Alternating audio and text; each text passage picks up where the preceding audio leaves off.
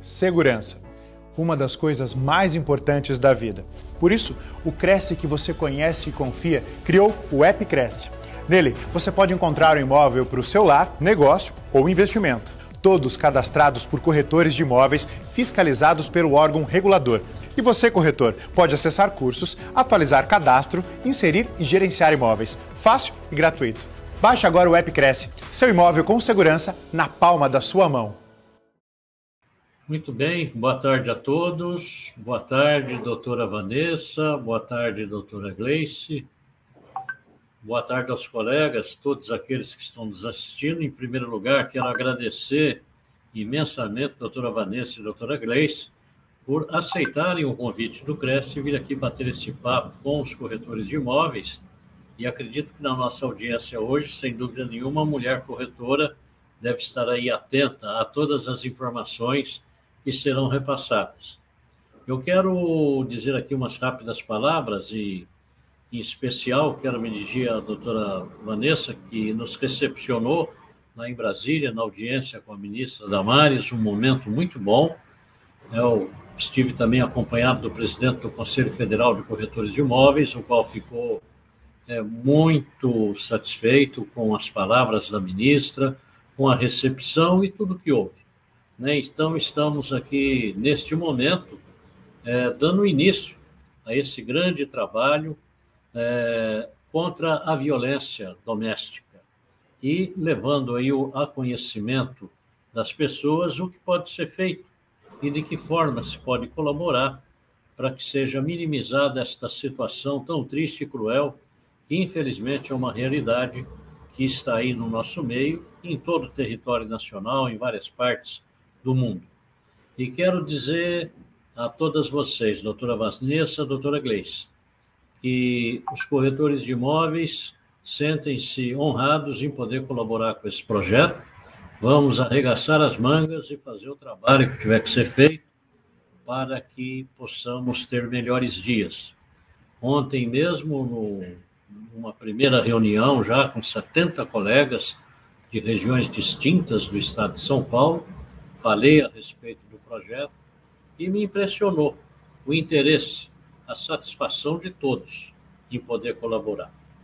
Então, eu não quero aqui mais tomar o tempo, passei apenas para cumprimentá-las, agradecer esta dedicação e, mais uma vez, reiterar, colocando o Cresce inteiramente à disposição para ajudar naquilo que for preciso, tá bom? Passo a palavra, a palavra então a quem de direito, para que dê início aí a, a palestra, essa nossa live, e estaremos juntos em uma próxima oportunidade, tá bom? Muito obrigado, um forte abraço e até uma próxima oportunidade, se Deus quiser. Tudo de bom. Hoje nós abrimos um horário especial, né, para uma live diferenciada que nasceu aí de uma parceria entre o Crescisp e o Ministério da Mulher, da Família e dos Direitos Humanos para o combate à violência às mulheres, crianças, adolescentes e idosos. O enfrentamento à violência doméstica é hoje uma pauta de agenda nacional que desejamos fazer parte. Então, as nossas convidadas que irão explorar esse tema é a doutora Vanessa Vilela Berbel, doutora Gleiciane Cardoso. Doutora Vanessa Vilela Berbel é a coordenadora geral do Sistema Integrado de Atendimento à Mulher em Situação de Violência, o LIG 180. Ela é professora adjunta do Instituto Federal do Paraná, doutora pela PUC São Paulo e mestre pela USP em Direito. Doutora Gleice Anne Cardoso é coordenadora geral de acesso à justiça e fortalecimento da rede de atendimento à mulher da Secretaria Nacional de Políticas para as Mulheres. É advogada, mestre em Direito e MBA em Administração Pública. Então, vamos ouvi-las e aprender aí um pouco sobre esse assunto. Obrigada, doutora Tânia, obrigada a todos os ouvintes que estão comigo, obrigada, Gleice, por compartilhar com você. Ah, acho que a Gleice vai fazer a abertura, iniciando fal falando sobre é, violência contra a mulher, mas quero dizer que é uma satisfação estar aqui no Cresce e recepcionar as palavras do doutor Viana e dizer que também para nós, do Ministério da Mulher, da Família e dos Direitos Humanos, é, especialmente da Ouvidoria Nacional de Direitos Humanos. É uma honra poder contar com essa parceria e temos certeza que a partir é, desta união de esforços, nós vamos conseguir enfrentar a violência e tornar os lares, né, tornar o, o lugar onde as pessoas habitam um lugar mais amável e certamente mais seguro para muitas das pessoas que hoje sofrem com essa situação de violência doméstica e familiar. Então, muito obrigada pela oportunidade. Gleice. Faço as palavras da Vanessa minha, é, agradeço imensamente a oportunidade de poder estar aqui, dialogar com esse público que com certeza é, pode atuar de uma maneira extremamente estratégica no enfrentamento à violência contra a mulher. E espero que a nossa palestra seja de grande valia a todos e que eu consiga é, transmitir para vocês um pouco é, do conhecimento sobre o enfrentamento à violência contra a mulher. Né? Agradeço imensamente a oportunidade e deixo aqui registrado a parceria da Secretaria Nacional de Política para as Mulheres e do Ministério da Mulher, da Família e Direitos Humanos com a Cresce, com a Cresce São Paulo. Tá? Hoje eu vou falar um pouco é, sobre a violência doméstica e familiar e esse projeto, né, é, é, essa palestra faz parte de um projeto que nós temos chamado Salve uma Mulher, o projeto Salve uma Mulher é uma grande estratégia é, de enfrentamento à violência, porque ela olha né, e busca auxílio com a sociedade civil, empresas públicas, privadas e instituições, todos unidos, formando uma grande rede para enfrentar a violência doméstica e familiar. Então, o que é violência contra as mulheres? Né? Acho que é importante a gente começar é, esclarecendo o que é violência contra a mulher. A violência contra a mulher é aquela violência que é dirigida contra a mulher porque ela é mulher, ou que afeta as mulheres de forma desproporcionalmente. Ela pode causar a morte, é, causar danos, sofrimento físico, violência sexual, sofrimento psicológico. Todas são formas de violência contra a mulher. A violência contra a mulher ela pode ocorrer no ambiente privado, e quando ocorre no ambiente privado, a gente chama de violência doméstica e familiar, ou pode ocorrer no ambiente público. E aí nós temos alguns tipos de violência, como por exemplo o assédio sexual no trabalho ou é, o assédio sexual no transporte público. A violência contra a mulher, ela é uma violação de direitos humanos. Quais são os tipos é, de violência contra as mulheres? Nós temos a violência doméstica, né, que pode ser física, moral, sexual, patrimonial, psicológica. A violência doméstica, ela passou a ser criminalizada no nosso país é, a partir da edição da Lei Maria da Penha. Então, acredito que todos já tenham ouvido falar da Lei Maria da Penha, que é a Lei 11.340 de 2006.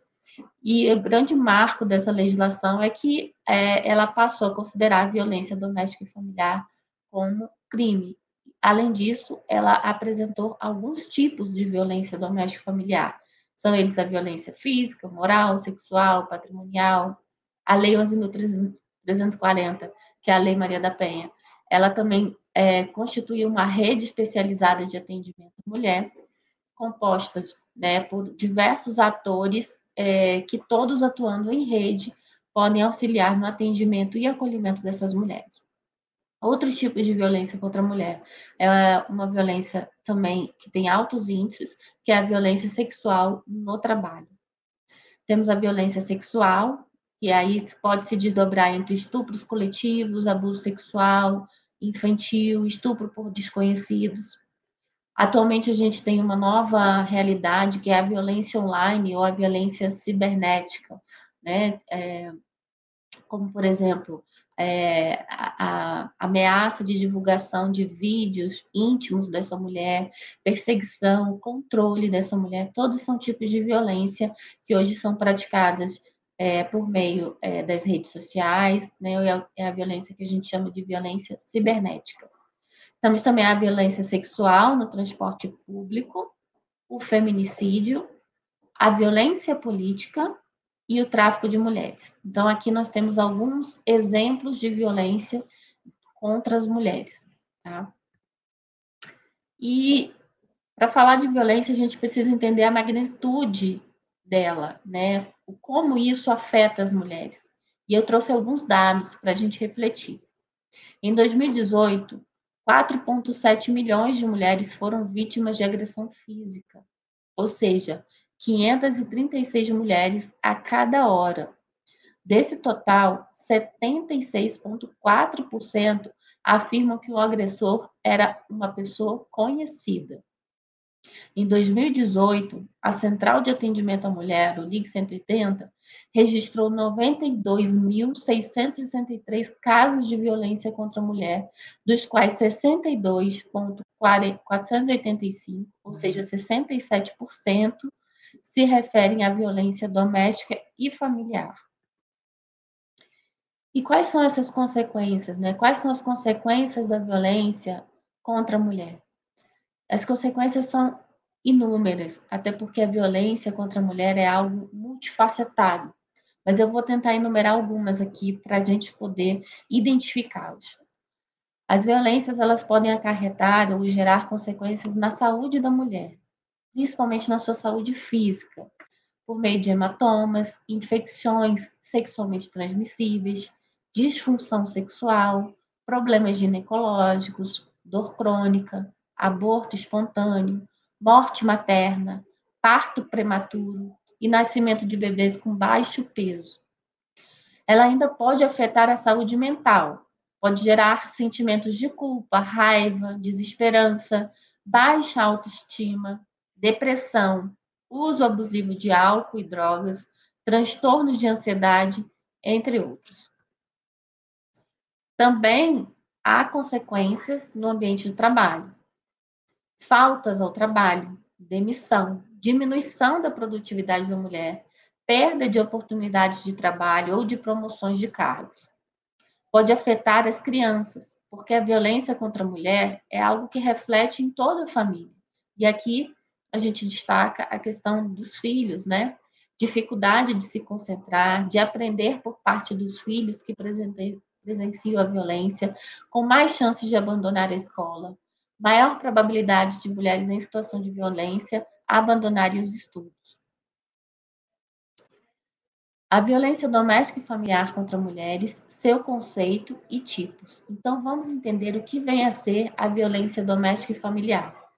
No slide anterior, eu disse para vocês que a maior parte das denúncias de violência contra a mulher se referem à violência no âmbito familiar, no âmbito doméstico. E muitas das vezes ela é praticada por pessoas conhecidas. O artigo 5 da Lei Maria da Penha, ela traz a seguinte definição para a gente. Para os efeitos desta lei, configura violência doméstica e familiar contra a mulher qualquer ação ou omissão baseada no gênero que lhe cause morte, lesão, sofrimento físico, sexual ou psicológico, dano moral ou patrimonial. No âmbito da unidade doméstica, ela é compreendida como um espaço de convívio permanente entre pessoas com ou sem vínculo familiar, inclusive esporadicamente agregados. No âmbito da família, compreende como a comunidade formada por indivíduos que são ou se consideram aparentados, unidos por laços naturais, por afinidade ou por vontade expressa. Em qualquer relação íntima de afeto, na qual o agressor conviva ou tenha convivido com a ofendida, independentemente de coabitação. Parágrafo único. As relações pessoais enunciadas nesse artigo independem da orientação sexual. Então, o que a gente consegue extrair desse artigo, do artigo 5 da Lei Maria da Penha? Que a violência doméstica e familiar ela pode ocorrer na unidade doméstica, ou seja, pessoas que convivem é, de forma, é, mesmo às vezes esporadicamente, mas que convivem. E aí a gente pode incluir, inclusive, os profissionais é, domésticos, né? Temos também a, no âmbito da família, que é compreendida como uma comunidade formada pelos indivíduos. Então, aqui a gente inclui sogra, sogro, padrasto, companheiro, esposo, ou qualquer pessoa que ela também tenha tido relação íntima. Então, um ex-namorado, o ex-marido, ex-companheiro também se inclui como violência doméstica e familiar. O que é a violência doméstica familiar contra a mulher? Ou seja, a violência doméstica familiar é aquela que mata, é agride ou lesa física, psicológica, sexual, moral ou financeiramente a mulher.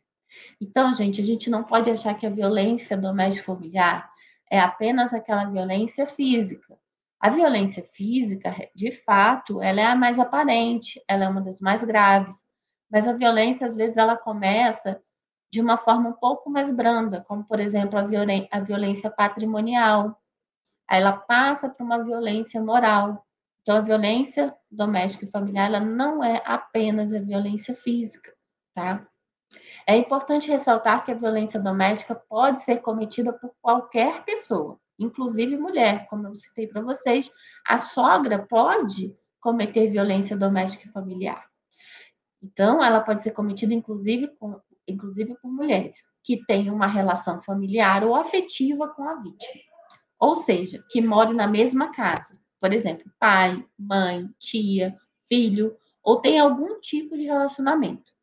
Nem sempre estaremos, quando estamos falando de violência doméstica e familiar, nem sempre a gente está falando de marido e de companheiro, né? Quando a gente fala do agressor. É importante destacar que a vítima da violência doméstica e familiar, no âmbito da Lei Maria da Penha, é, sempre será a mulher, tá? Mas o agressor pode ser um homem ou uma mulher. Quais os tipos de violência doméstica e familiar?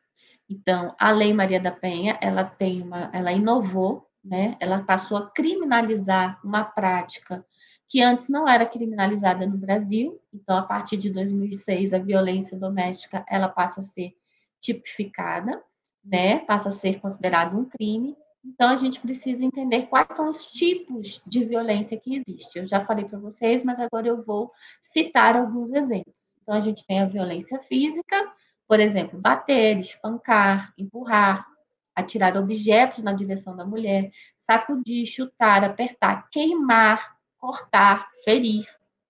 Nós temos a violência sexual, por exemplo, obrigar a fazer sexo com outras pessoas, forçar a ver imagens pornográficas, induzir ou obrigar o aborto, o patrimônio ou a prostituição. Violência moral, xingar diante dos amigos, acusar de algo que não fez, falar coisas que não são verdadeiras sobre ela ou para os outros. E a violência patrimonial? Exemplos: destruir material profissional para impedir que a mulher trabalhe, é um exemplo. Controlar o dinheiro gasto, obrigando-a a fazer prestação de contas, mesmo quando ela trabalhe fora. Queimar, rasgar fotos ou documentos pessoais. Continuando o exemplo de violência patrimonial, destruir material profissional para impedir que a mulher trabalhe. Acho que o slide está repetido, né? Desculpa. E a violência psicológica? É uma violência um pouco mais sutil, que as pessoas não costumam identificar como violência, mas ela afeta de sobremaneira na autoestima das mulheres, causando, pode inclusive causar depressão, autoestima baixa. Então vamos conhecer um pouquinho a violência psicológica é qualquer conduta que lhe cause dano emocional e diminuição da sua autoestima, ou que lhe prejudique e perturbe o pleno desenvolvimento, ou que vise degradar ou controlar suas ações, comportamentos, crenças e decisões mediante ameaça, constrangimento, humilhação, manipulação, isolamento, vigilância constante, perseguição quanto mais, insulto, chantagem, violação da sua intimidade, ridicularização, exploração e limitação do direito de ir e vir ou qualquer outro meio que lhe cause prejuízo à saúde psicológica e à autodeterminação. Quais são os exemplos que a gente pode citar aqui? Xingar, humilhar, ameaçar, amedrontar, tirar a liberdade de escolha, controlar o que faz, vigiar e inspecionar celular, celular e computador da mulher, seus e-mails, suas redes sociais, isolar de seus amigos e familiares, impedir que ela trabalhe, que ela estude, que ela saia de casa, fazer com que acredite que ela está louca. E aí, além da, das, dos tipos de violência que a gente tem é, citadas né, dentro da Lei Maria da Penha, nós temos outras violências que são relacionadas, ou seja, são violências que não necessariamente ocorrem no âmbito da violência doméstica e familiar, mas que, de certa maneira, é bem comum, né? E aí nós temos aqui a perseguição e o stalking, né? É uma legislação nova, né? A Lei 14.132 de 2021, ela instituiu o crime de perseguição, né? E ela diz e esse tipo penal, ou seja, essa, esse, é, hoje isso é crime, está previsto no Código Penal, e ele diz que stalk é perseguir alguém reiteradamente e por qualquer meio, ameaçando-lhe a integridade física ou psicológica, restringindo-lhe a capacidade de locomoção ou de qualquer forma, invadindo ou perturbando sua esfera de liberdade ou privacidade. A perseguição é um fator de risco para o feminicídio quando ele é cometido por um parceiro íntimo. Bom, o que é fator de risco, né? É, os profissionais que são especializados dentro da, dos serviços que atuam no atendimento dessa mulher, eles possuem uma avaliação de risco, é um formulário de avaliação de risco. Dentro desse formulário de avaliação de risco, existem algumas perguntas e respostas para que aquele profissional consiga identificar se essa mulher está em uma situação grave, de grave, é, de, de alta gravidade, né? Ou seja, ela corre risco realmente de ser assassinada. Então, alguns profissionais é, utilizam esse formulário. Vamos falar um pouquinho sobre a violência online contra a mulher ela também é uma violência correlacionada, né? Ela pode ser praticada por várias pessoas, inclusive a vítima não necessariamente precisa ser uma mulher, mas ela também está muito relacionada ao ambiente da violência doméstica e familiar. Então, a violência online ou a violência cibernética é qualquer ato de violência cometido contra a mulher em razão da sua condição de sexo feminino que seja cometido, assistido ou gravado, em parte ou totalmente, pelo uso de tecnologias de computação e informação, tais como, por exemplo, é, aparelhos celulares, smartphones, internet, plataformas de mídias sociais e e-mail. Então, vou citar alguns exemplos é, do que vem a ser violência online. Disseminação não consentida de imagens íntimas, humilhar, expor, constranger alguém por a divulgação de uma imagem íntima não consentida, tá? Isso é violência online. Cyberstalking, utilizar a internet ou outro meio digital, como mensagens de celular, para perseguir, para perseguir, assediar ou ameaçar a mulher, causando medo. Vigilância ou espionagem eletrônica, ocorre quando o agressor vigia as ações da mulher ou monitora suas conversas em meio eletrônico ou plataformas digitais. Bom, agora que eu falei um pouquinho sobre os tipos de violência que existem na Lei Maria da Penha e as violências que podem ser correlacionadas e que podem ser praticadas também, eu citei apenas algumas, não exauri o tema eu vou falar um pouquinho sobre a dinâmica de mitos que envolvem a violência doméstica e familiar. Sinais de alerta de um relacionamento abusivo. Então, é, é sempre importante para as pessoas que querem entender um pouco melhor sobre violência contra a mulher, ou até mesmo auxiliar alguém que está dentro desse contexto, saber identificar sinais de alerta até mesmo para sair de um relacionamento abusivo ou para acolher alguém que já está no relacionamento abusivo. Então, eu coloquei aqui alguns exemplos. Vamos lá. Seu parceiro checa constantemente suas redes sociais, WhatsApp, ligações, ou fica reparando em quem comentou em suas fotos? Tem todas as suas senhas, seja de redes sociais ou e-mails, e controla o seu acesso? Fica perguntando constantemente com quem você está ou desconfiado do local que você está? Constrange-a em pública? Zomba de você? Faz você passar vergonha? controla sua roupa, seu cabelo, seu jeito de ser? Diminui a sua autoestima? Fala que você tem que ficar bonita só quando ele está por perto? Faz chantagem emocional, fazendo com que você se afaste de todas as pessoas em seu meio, inclusive seus familiares e amigos? Importa-se apenas com ele, faz as coisas apenas com ele?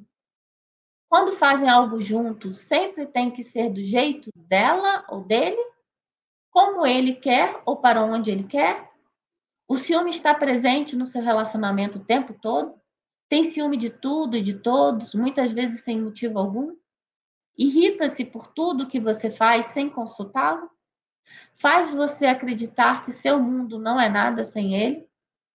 Você sente medo de como ele agirá em determinadas situações?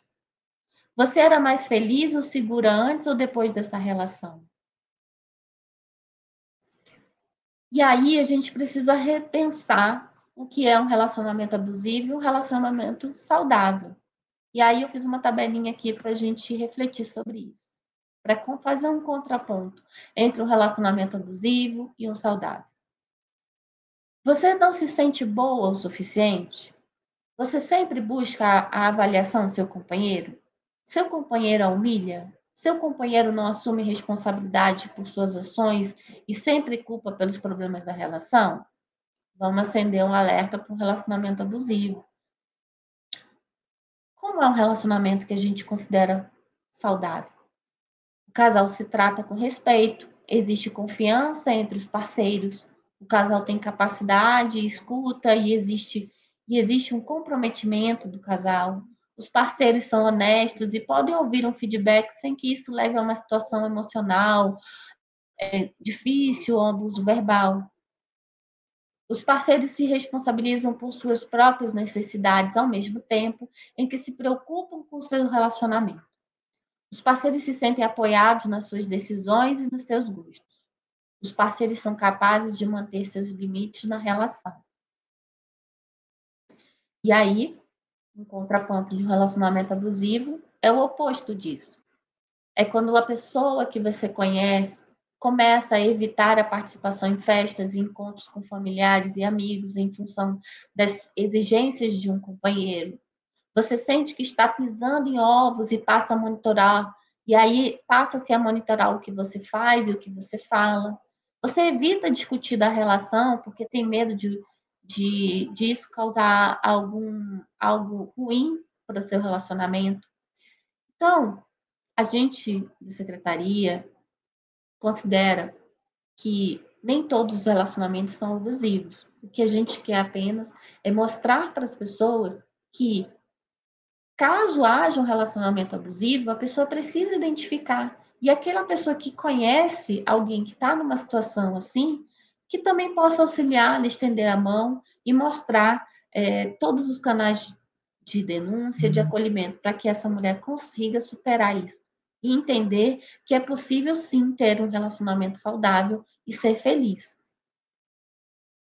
E aí, quando a gente fala de relacionamento abusivo ou relacionamento saudável, é interessante a gente falar sobre o ciclo da violência doméstica e familiar. Vocês já ouviram falar?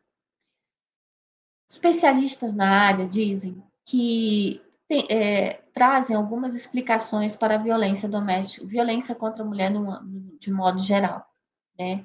Existem várias explicações, a questão cultural, a questão, é, enfim, da educação, mas também existe um ciclo, que às vezes a pessoa vive dentro desse ciclo e ela não se atenta. Então, você que está assistindo, vamos conhecer um pouquinho desse ciclo. Caso você conheça alguém que esteja vivendo isso de forma cíclica, você vai conseguir identificar e talvez ajudar essa pessoa. O ciclo da violência é algo que é dividido em fases, né? Então, é, veja bem, a violência, ela dificilmente, ela começa dentro da sua esfera mais grave, como, por exemplo, a violência física, chegando a uma tentativa de feminicídio. Não, às vezes a violência começa na sua forma mais branda, controle, controle patrimonial, moral, psicológico, até chegar na sua forma mais grave que é a violência física. Então, vamos falar um pouco sobre o ciclo da violência. O ciclo da violência é dividido em três fases. A primeira fase é a fase da tensão. É quando começam os movimentos de raiva, de insultos e ameaças, deixando o relacionamento instável. Ele vai ficando instável, aquele, aquela fase de tensão vai aumentando, aumentando, aumentando, até chegar na fase da agressão, na qual o agressor se descontrola e explode violentamente, liberando a tensão acumulada durante toda essa fase. Ele pode se extrapolar, agindo com uma violência moral, até mesmo uma violência física e até mais grave, uma tentativa de feminicídio.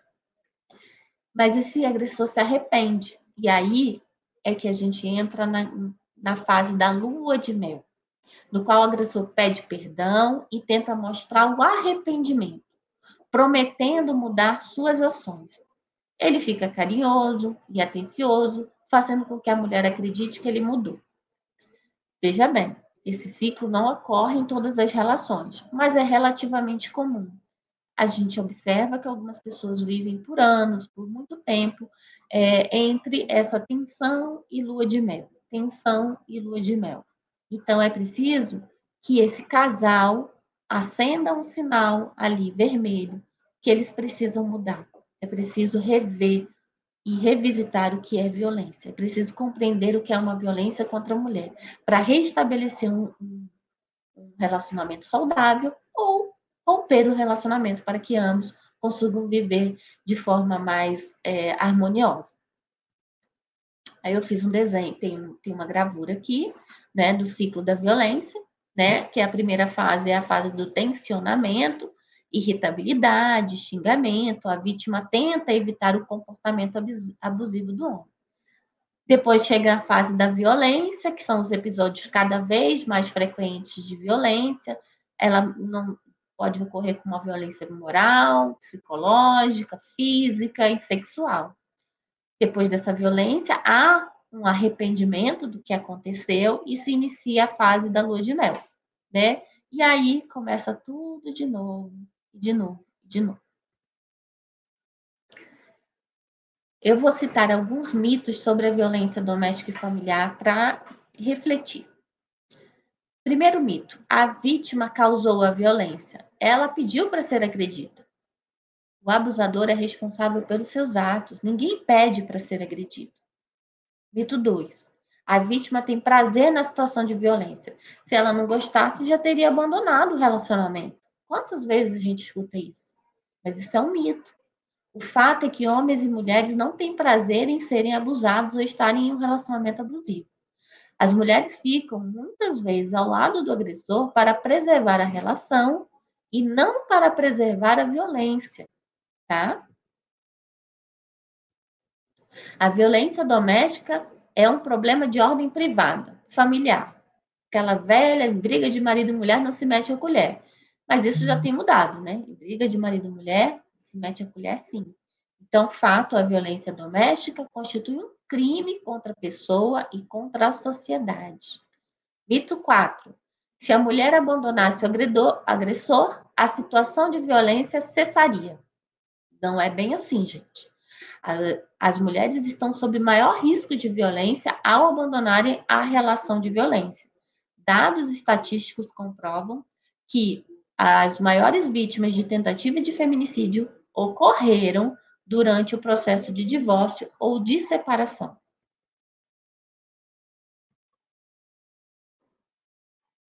E aí, diante disso tudo, a gente se questiona quais são as razões que levam a mulher a permanecer no relacionamento violento ou no relacionamento abusivo. Existem várias razões, eu vou colocar algumas aqui para a gente refletir. Por exemplo, ela é ameaçada e tem medo de apanhar mais ou até de ser assassinada se acabar com a relação. Ela depende financeiramente do seu agressor e acha que não vai conseguir sustentar a si mesma e seus filhos.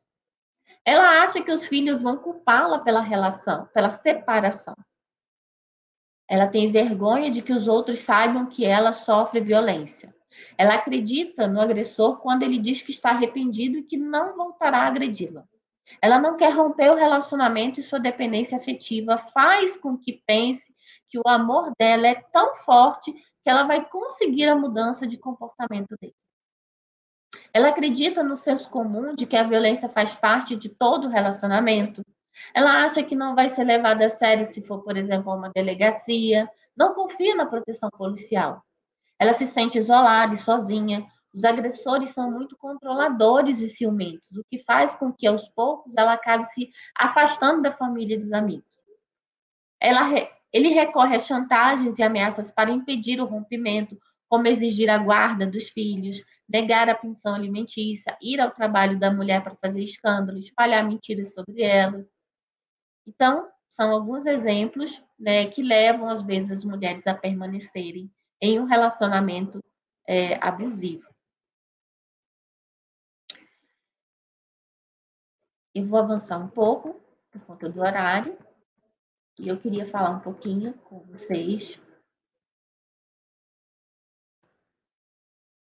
de tudo que nós conversamos, como podemos ajudar uma mulher que está em situação de violência doméstica e familiar? Como ajudar essa mulher? Sinais e comportamentos que podem indicar que uma mulher pode estar sofrendo violência doméstica. Primeiro, quais são os sinais para a gente pegar e ficar atento?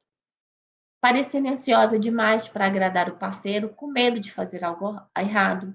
Concordar com tudo que o parceiro fala ou propõe reportar para o parceiro o que faz, com que e com quem e onde está o tempo todo. Receber ligações agressivas do parceiro com frequência, ter acesso limitado a dinheiro e cartão de crédito por parte do seu parceiro, ter acesso limitado ao dinheiro e cartão de crédito, ter os gastos financeiros monitorados, e aqui eu falo monitorados de forma excessiva, né, gente, abusiva demonstrar preocupação excessiva com a opinião do parceiro sobre os gastos simples do cotidiano, demonstrar autoestima súbita, mesmo que seja uma mulher que costume ser confiante. Usar roupas que não parecem adequadas para a ocasião, por exemplo, manga comprida, gola rolê num dia quente, com o propósito de esconder alguma marca. Apresentar hematomas e marcas corporais que indiquem agressão ausentar-se frequentemente do trabalho e da escola e de compromissos sociais sem dar explicação, apresentar mudanças significativas de personalidade, por exemplo. Uma mulher que é muito extrovertida pode se comportar sempre de modo fechado ou introvertido. Demonstrar sinais de depressão, transtorno, ansiedade e apresentar, inclusive, pensamentos suicidas ou tentativas de suicídio. Frases que nunca vão ajudar uma mulher que está numa situação de violência. Você apanhou, deve ter feito algo para merecer isso. Você precisa se valorizar. Como você aceita isso? Parece até que você gosta de apanhar. Ele é agressivo com você, mas é um bom pai. Se você se comportasse melhor, ele vai parar de te bater. Então, eu gostaria de partir para o encerramento dessa minha fala para apresentar para vocês o, a rede de atendimento à mulher em situação de violência. Você que está assistindo essa live e gostaria de acessar os serviços de atendimento à mulher, ou até mesmo de orientar alguém que esteja numa situação dessa a procurar um atendimento especializado, nós, o, nós possuímos uma rede de atendimento especializado de atendimento à mulher. Essa rede ela se compõe ela se compõe por centros de referência de atendimento à mulher, que são os CRANs ou os CRANs. Lá você vai encontrar um acompanhamento psicossocial, orientação jurídica em situações de violência. É um local que se atende todos os tipos de violência contra a mulher. Geralmente atende horário comercial e é um serviço de porta aberta. Consulte no seu município se há CRAN ou CEAM. Nós temos as Casas da Mulher Brasileira, que integra no mesmo espaço diferentes serviços especializados que atendem os mais diversos tipos de violência contra a mulher, como, por exemplo, delegacia, juizado, defensoria, Ministério Público, brinquedoteca, alojamento, central de transporte. Então, é um, um local Casa da Mulher Brasileira é um local onde você vai encontrar todos esses serviços que prestam atendimento especializado à mulher. atendem todos os tipos de violência contra a mulher, é, tem atendimento 24 horas, alguns serviços atendem 24 horas, e também é um serviço de porta aberta, ou seja, baixa e lá, não precisa de encaminhamento. Temos as casas-abrigos, que é um serviço de acolhimento para mulheres que estão em situação é, de violência, e é, são, é um local destinado para mulheres que realmente correm risco de serem assassinadas é um local que funciona de forma ininterrupta, mas ele depende de encaminhamento de outros serviços. Temos as delegacias especializadas de atendimento à mulher, os núcleos integrados de atendimento à mulher, que ficam dentro de delegacias comuns. Temos a, o patrulhamento especializado, que em muitos lugares são patrulha ou ramo da Maria da Penha, juizados de violência doméstica e familiar, promotorias especializadas, núcleos da defensoria especializados para atender a mulher, além de um serviço especializado de saúde e atenção à violência sexual. Eu encerro a minha fala aqui, é, me coloco à disposição para qualquer dúvida ou complementação. Vanessa, é com você. Gleice, que maravilha, que aula maravilhosa. Obrigada né, por me anteceder e por fazer essa explicação tão importante para nós, que vai culminar na necessidade da denúncia, né? Então, por que, que se deve denunciar? E como a gente pode, é, estamos falando aqui, em sua maioria, para os corretores, para os administradores, para os síndicos, né? Como esta classe que cuida das pessoas pode ajudar para que esse ciclo de violência se interrompa, né? Afinal, nós temos aqui os corretores que buscam encontrar um lar para essas pessoas, né, Gleice? Um lar, o lar onde a pessoa habita e se sente segura, se sente cuidada, é, e os corretores fazem um imenso esforço para que juridicamente tudo isso dê certo, né? Para que essas famílias sejam felizes nos lares que encontram. Da mesma maneira, os síndicos que cuidam ali das unidades condominiais, zelando para que o prédio esteja bonito, né, para que as pessoas possam usufruir das áreas comuns.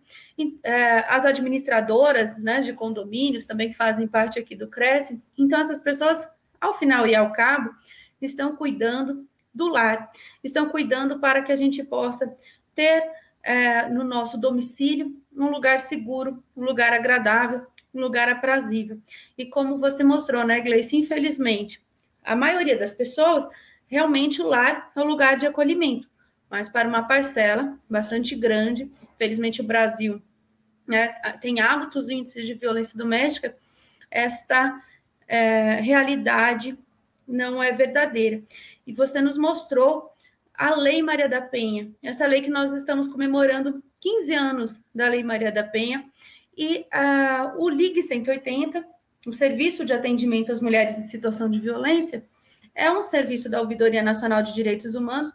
É, até um ano antes né, da Lei Maria da Penha, na verdade, o Ligue 180 ele foi autorizado, a lei autorizativa é de 2003, ele passou a funcionar em 2005, então ele tem até um ano a mais do que a lei é, em vigência, e é, uma ferramenta extremamente importante, a gente agradece a oportunidade para falar dos canais da ouvidoria, em que esse ciclo da violência vai se romper.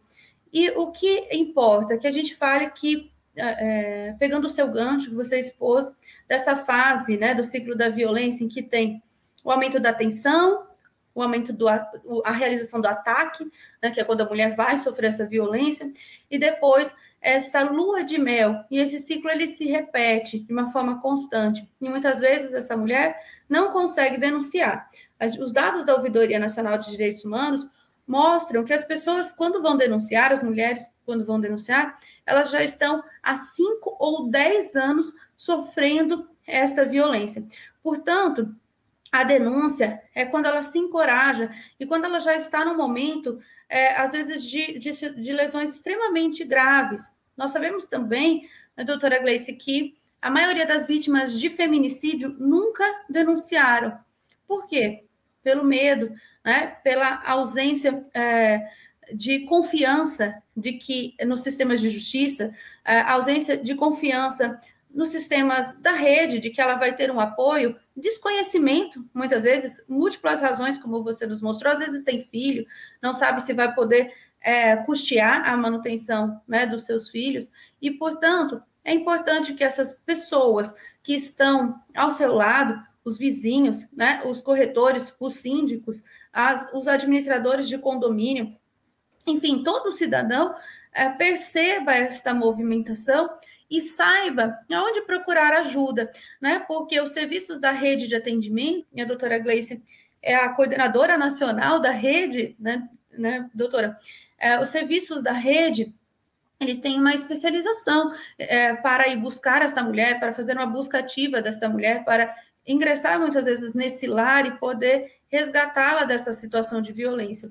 Então, claro que não é todo mundo, né, que pode fazer isso, de procurar, se você faz isso, pode até, em algumas situações, expor esta vítima, e daí a gente reforça a importância de se procurar os canais de atendimento. E sem dúvida, o Ligue 180 é o principal canal de atendimento no país. É o canal onde as mulheres, os, as pessoas podem encontrar o apoio e acessar esta rede de atendimento de uma forma segura, com confiança, com sigilo né? Nunca houve um vazamento das informações da Ouvidoria Nacional dos Direitos Humanos, e, além disso, com um atendimento humanizado, porque todo atendimento prestado pela Ouvidoria Nacional dos Direitos Humanos é feito por um humano. E vale a gente ressaltar que, quando é uma denúncia de violência contra a mulher, vai ser atendido também por uma mulher, né? Então, a mulher está lá em uma situação de violência, ela vai ligar e uma outra mulher que foi é, capacitada, inclusive pela Secretaria Nacional de Políticas para as Mulheres, vai prestar esse atendimento de uma forma humanizada, vai colher as informações indispensáveis para que as autoridades possam é, ir punir esse agressor e também para que ela possa ser inserida nos serviços da rede de atenção, né, como serviços de abrigamento, enfim, as políticas públicas disponíveis. Por, é importante nós lembrarmos que essa denúncia ela pode ser feita por qualquer pessoa. O que eu quero com vocês é mostrar como vocês vão acessar os canais da Ouvidoria Nacional de Direitos Humanos. Nós temos o Ligue 180, que é especializado no atendimento da mulher, e nós temos o Disque 100, que é para todos os outros grupos vulneráveis. E por lá nós recebemos as denúncias de violação de direitos humanos. Qualquer pessoa pode fazer de uma forma gratuita uma denúncia de violação de direitos humanos. E pode fazer pelo telefone, pode fazer pelo WhatsApp, pode fazer pela, pelo aplicativo Direitos Humanos Brasil. E daqui a pouquinho eu vou passar um vídeo para que vocês, de uma forma dinâmica, né, possam compreender essas múltiplas ferramentas disponíveis para o atendimento. Né? Eu também quero lembrar, é, doutor Viana, doutora Tânia, da importância dessa parceria da Ouvidoria Nacional de Direitos Humanos, do Ligue 180, do Ministério da Mulher, da Família e dos Direitos Humanos, da Secretaria Nacional de Políticas para as Mulheres, com o Cresce, com o advento da, lei estadual, a lei paulista 17.440 é, 6 de 15 de setembro de 2021. Ela passou a vigorar no dia 18 de novembro, né? Então faz pouquíssimo tempo. É, estou falando da lei paulista, mas também há vários outros estados que estão com leis similares, está crescendo. É, vários estados, se não estão com leis, estão com projetos para que essas leis venham a existir imediatamente. E o nosso, a nossa é, luta é para que essa lei vire de fato uma lei federal, né? E nesta lei, a, a obrigatoriedade dos síndicos e dos administradores de condomínios de denunciarem as violências domésticas contra criança, adolescente, mulher e idosos. Né? Quando a gente fala de mulher, a gente tem que lembrar também das nossas meninas, nós temos também que lembrar das nossas idosas, né? E também lembrar que é, os homens também sofrem violência doméstica e familiar, né? Os meninos, as crianças, os adolescentes, portanto, é todo mundo cuidando de todo mundo. Eu quero mostrar para vocês, os, além dos canais, também alguns indicadores. Nós vamos perceber que as mulheres são, sim, as pessoas do sexo feminino as mais afetadas por múltiplas razões, né?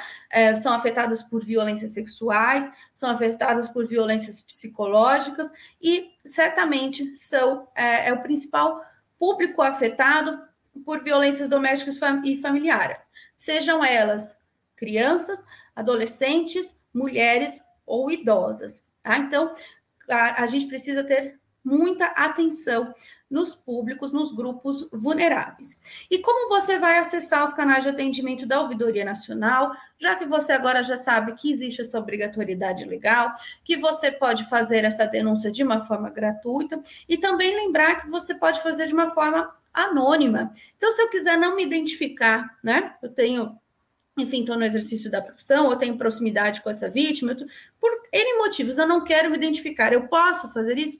Sim, é possível. Se requerer o anonimato, não há problema algum. Agora, o que eu preciso ter? Informações sobre a vítima, né? Informações é, mínimas para que a gente possa é, levar para as autoridades identificar o agressor, né? Um endereço, se você não tem um endereço exato, um ponto de referência, um lugar em que essas autoridades possam identificar essa situação de violência e ir realizar esta investigação, além de a vítima, como a doutora Gleice mostrou, ser inserida na rede de atendimento, né? Essa mulher que está sofrendo uma violência sexual, ela precisa ser imediatamente levada para um atendimento do Sistema Único de Saúde. Ela pode ter contraído uma doença, né? Ela pode é, ter tido ali N, N complicações, pode estar em sangramento, pode estar com distúrbios psicológicos, né? Ela precisa do apoio da rede, ela precisa também do apoio da rede para que ela adquira um emprego, né? Para que ela tenha sua autonomia financeira. A Secretaria Nacional de Políticas para, para as Mulheres, eu parabenizo, né? Por encampar essa frente da autonomia financeira da mulher. A gente sabe que existem inúmeros projetos em parcerias com universidades e né, com tantas outras organizações, e ela precisa ser encorajada e inserida nesses programas, né? E o melhor que a gente faz é sim meter a colher, é sim realizar a denúncia. Então, eu pediria para a organização da nossa live se poderia passar para nós o vídeo em que todos aqui vão é, compreender os canais de atendimento. E eu peço para que você que está com seu celular já aproveita para deixar ele aí no jeitinho para que você salve o número do WhatsApp da Ouvidoria Nacional de Direitos Humanos porque você também vai poder fazer isso pelo WhatsApp. E para que você também já baixe o aplicativo Direitos Humanos Brasil. Então, pessoal que está nos auxiliando, poderiam passar esse vídeo para nós? Os canais de denúncia da Ouvidoria Nacional de Direitos Humanos? Ainda não? Então vamos lá. É tarefa da Ouvidoria Nacional receber, encaminhar e examinar as denúncias e reclamações sobre direitos humanos. E para a gente conseguir fazer esse trabalho, temos o Ligue 180, que é um canal para fazer denúncias sobre violência contra a mulher. Basta discar 180. Temos também o Disque 100, que atende a todos: crianças, idosos, comunidades tradicionais, pessoas com deficiência. Da mesma forma, basta discar 100.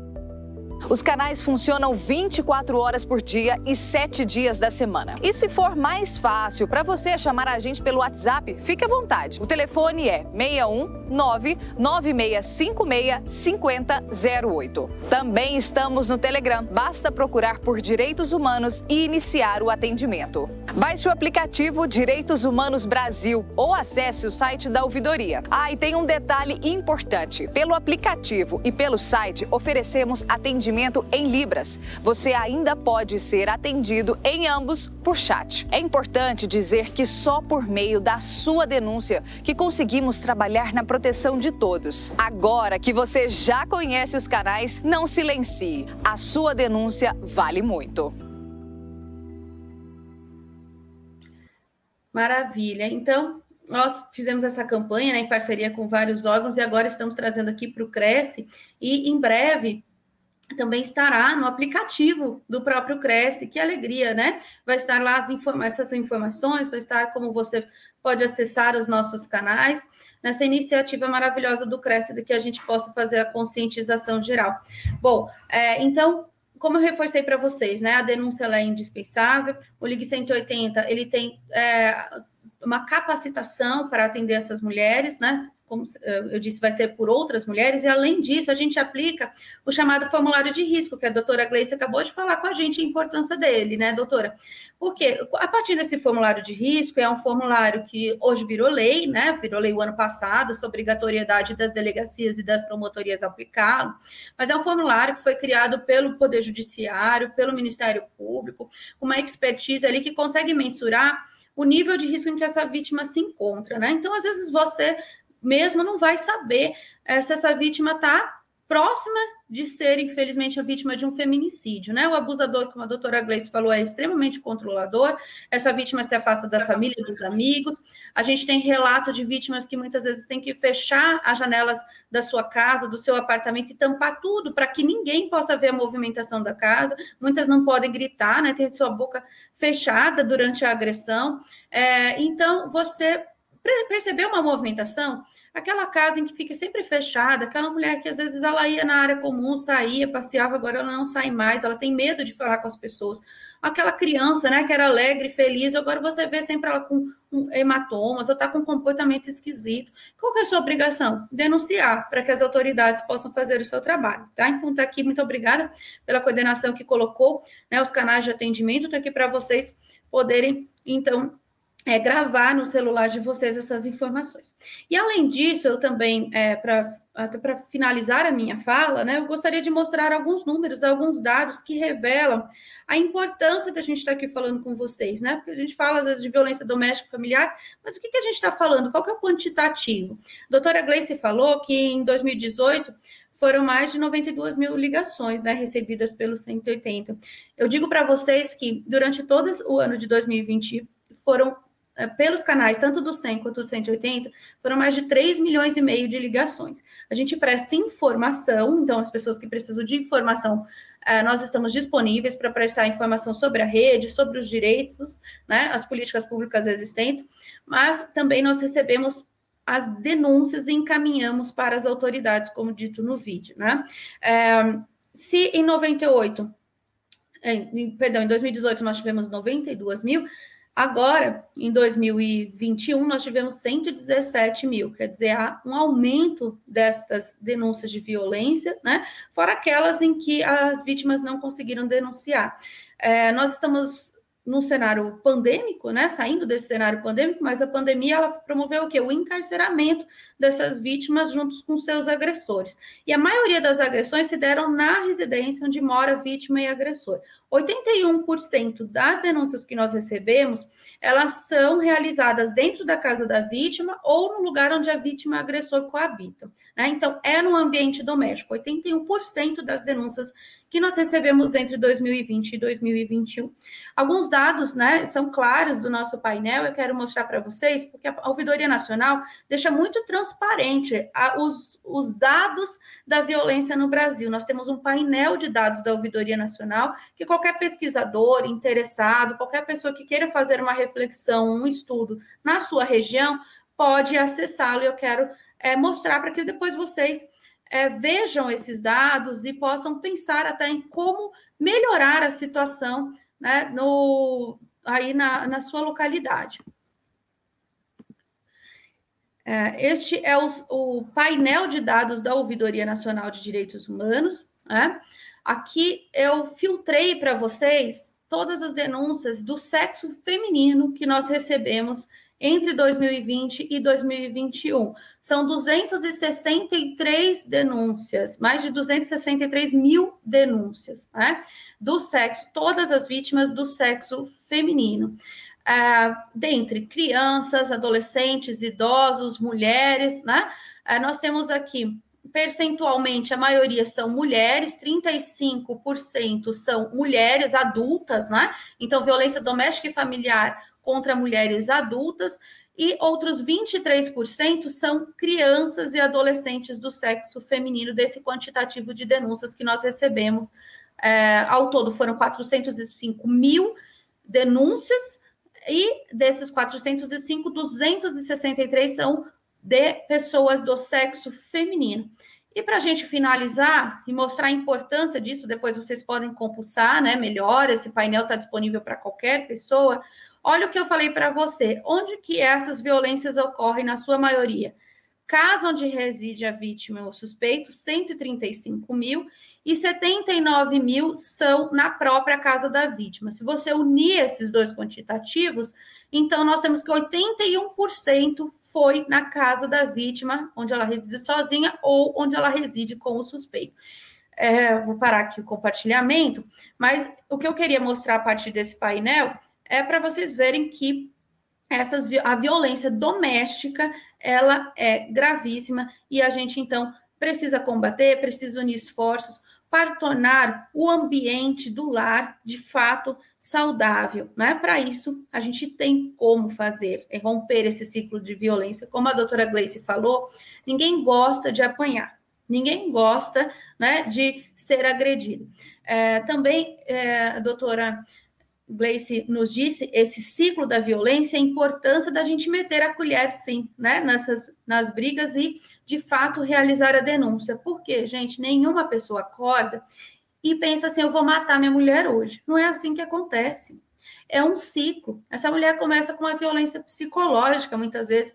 Ela vai sendo, vai sendo minada a sua confiança, sua autoconfiança, né? vai sendo minada a sua autonomia.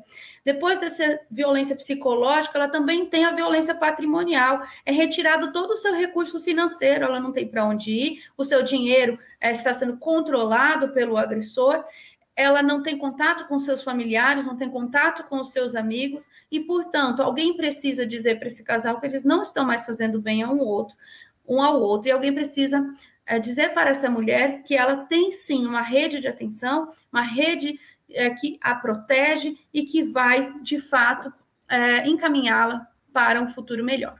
Então, é esse o recado que nós temos. Agradeço a oportunidade de estar ao lado da doutora Gleice, de estar ao lado do doutor Viana, da doutora Tânia, é, e de todo, todos os as pessoas que estão nos assistindo, é, principalmente os corretores de imóveis do nosso Brasil. Parabéns por cuidarem dos nossos lares, por cuidarem das nossas propriedades, por cuidarem dos nossos patrimônios e por cuidarem de pessoas e de famílias, que afinal é isso que vocês fazem. Muito obrigada. Bom, é, muito obrigada, então, pela excelente palestra. Eu acho que foi bastante esclarecedora. E temos aqui algumas perguntas. É, o Edson Pereira Lopes ele está perguntando qual procedimento a ser tomado e quando para que não se chegue a essa violência doméstica.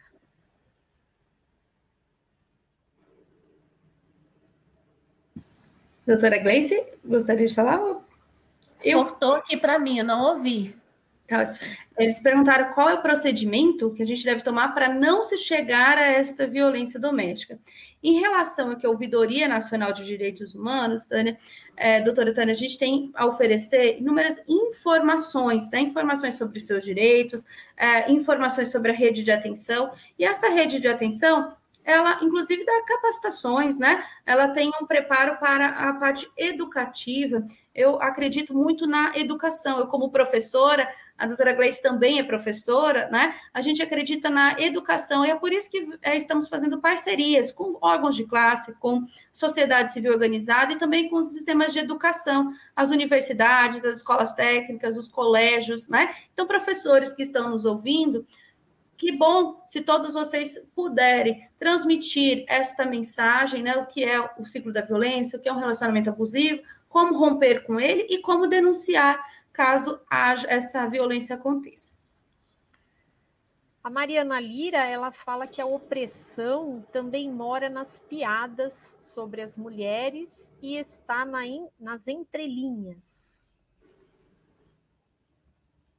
É, realmente é, eu, eu faço as mesmas palavras da Vanessa. É, a violência doméstica familiar, a gente que estuda o tema, né? É, existem várias explicações, mas a explicação que a gente tem mais palpável é realmente uma formação cultural, uma tolerância em relação à, à, violência. Então, piadas de mau gosto muitas vezes são toleradas, né? E, e, a pessoa ela cresce ouvindo aquelas piadas e não reconhece que aquilo é uma agressão. Então, o principal papel nosso enquanto é, é, rede, enquanto pessoas que querem combater a violência, é mostrar para as pessoas o que é violência.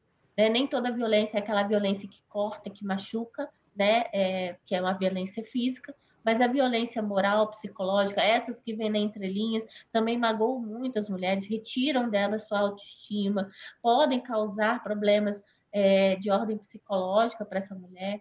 Então, sim, a gente tem que combater e concordo que uma das maiores frentes é essa aqui que a gente está, é disseminando informação, é debatendo, explicando o que é violência, é aquilo que a gente chama de prevenção. A gente tem que prevenir a violência. A melhor forma é prevenir. E eu reforço também, doutora Gleice, que o Ligue 180 está preparado para receber essas denúncias também de ordem é, psicológica, doutora Tânia. Então, as, as denúncias de violação moral, psicológica, nós também temos preparo e elas também devem ser encaminhadas para a autoridade, principalmente para se evitar essa escalada da violência, para se evitar que ela passe para o próximo passo, que é a agressão física. Doutora Vanessa, essas denúncias, uh, elas são, podem ser anônimas, né? A pessoa que fizer a, a, denúncia, ela não, não tem que deixar dados ou se... Porque as pessoas, às vezes, têm medo, por exemplo, você vê que, às vezes, um vizinho, uma vizinha sofre violência doméstica, você ouve o, vizinho, o, alguém, né, um agressor é, batendo na pessoa, a pessoa gritando, mas você fica com muito medo de, de se pronunciar e depois sofrer algum tipo de, sei lá, até mesmo de, de agressão também. Então, para deixar bem claro, essas denúncias são anônimas, podem ser? Exatamente, doutora Tânis. Podem ser anônimas, né? É importante a gente lembrar que se a vítima estiver numa situação de agressão imediata, a gente precisa ligar para a polícia, né? Para que ela vá e já rompa esse ciclo dessa agressão imediata. Mas se é algo que você viu, receiou, né? Ou aquela agressão, agressão já cessou e você quer denunciar, né? Você ficou sabendo e quer denunciar, você liga para o 180. Inclusive, é bom a gente lembrar que muitas mulheres, às vezes, elas não querem se dirigir a uma delegacia porque está numa cidade pequena e aquelas, naquela cidade elas têm medo de que todos vão percebê-la entrando né, nesse, nesse, nesse estabelecimento. Então, também o 180 é uma ferramenta importante para essas situações, e mais, o 180 funciona 24 horas ao dia, 7 dias da semana. Então, você pode ligar de madrugada, pode acessar pelo WhatsApp, múltiplas formas né, de se realizar essa denúncia, que nós encaminharemos para as autoridades. E sim, pode ser anônima, não há problema nenhum, é só requerer o anonimato, que todos os seus dados vão ser, vão ser preservados, vão ser retirados, e ainda assim, é, doutora Tânia, se você quiser se identificar, é, esses dados têm a proteção, né? São, a gente respeita a Lei Geral de Proteção de Dados, respeita né, as, a, a proteção dada pela Constituição Federal aos dados e é, isso também vão ser encaminhados de uma forma sigilosa para as autoridades, caso a pessoa queira se identificar. Tá. E, e, o Disque 100 ou Ligue um, um 180 é, também serve não só para a violência contra a mulher, mas a violência contra o idoso, o, idoso, adolescente, a criança. Isso, né, doutora? Exato. O 180 é especializado nas mulheres e o Disque uhum. 100 é para todos os outros grupos vulneráveis. Mas se você se equivocar, não tem problema. Se você ligar 100 e era 180, não tem problema. Porque desde 2019 houve a união dessas duas centrais de atendimento, que eram serviços diferentes e ficavam até em lugares diferentes. A gente houve essa união, a padronização de atendimentos, a melhoria na qualidade desse atendimento. E hoje, se a pessoa se equivoca, a mesma ligação vai ser direcionada para o atendimento do especializado, tá? Então, não há problema algum caso ocorra esse equívoco. Bom, é, temos aqui muitos comentários de, parabenizando a, a, parceria, parabenizando a, a doutora Gleice, a doutora Vanessa, agradecendo, tem, tem vários comentários aqui, eu não vou me estender uh, lendo todos eles, mas já estamos verificando aqui pelos comentários e depois uh, vocês também podem verificar que, que foi muito bom, muito bem aceito. Dr. Milton Moreira, da nossa assessoria jurídica, também está dizendo aqui que são informações de grande relevância para o combate da violência doméstica e familiar e para a gente divulgar este importante projeto. Esta live vai ficar uh, esta live vai ficar no acervo da TV Cresce, então ela poderá ser ainda muito divulgada e, e assistida pela sociedade, pelos corretores de imóveis. E para finalizar, gostaríamos então de agradecer, em nome da diretoria do Crescisp, do presidente, o senhor José Augusto Viana Neto, a parceria e os trabalhos realizados pelo Ministério da Mulher, da Família e dos Direitos Humanos e principalmente as nossas convidadas, a doutora Vanessa Vilela Berbel e a doutora Gleiciane Cardoso. Doutora Vanessa, doutora Gleice, nossa gratidão, carinho, desejamos muito sucesso a vocês nessa, nessa luta aí, né? Que nós consigamos realizar muitas outras ações em prol do enfrentamento às violações contra esses grupos de vulneráveis. Muito obrigada a vocês. Eu que agradeço, doutora Tânia, e pedir para todos, né, não se esquecerem, baixe o aplicativo Direitos Humanos Brasil e salve no seu celular. É, no, 61 99656 5008. Ah, muito obrigada. E vamos, com certeza, fazer muitas coisas maravilhosas aqui com a TV cresce com os corretores, com os administradores, com os síndicos. Então, meu muito obrigada e estamos juntos no enfrentamento à violência. Eu obrigada. também deixo aqui meu muito obrigada e meu abraço a todos. Obrigada. Obrigada. Boa tarde a todos. Muito obrigada pela participação.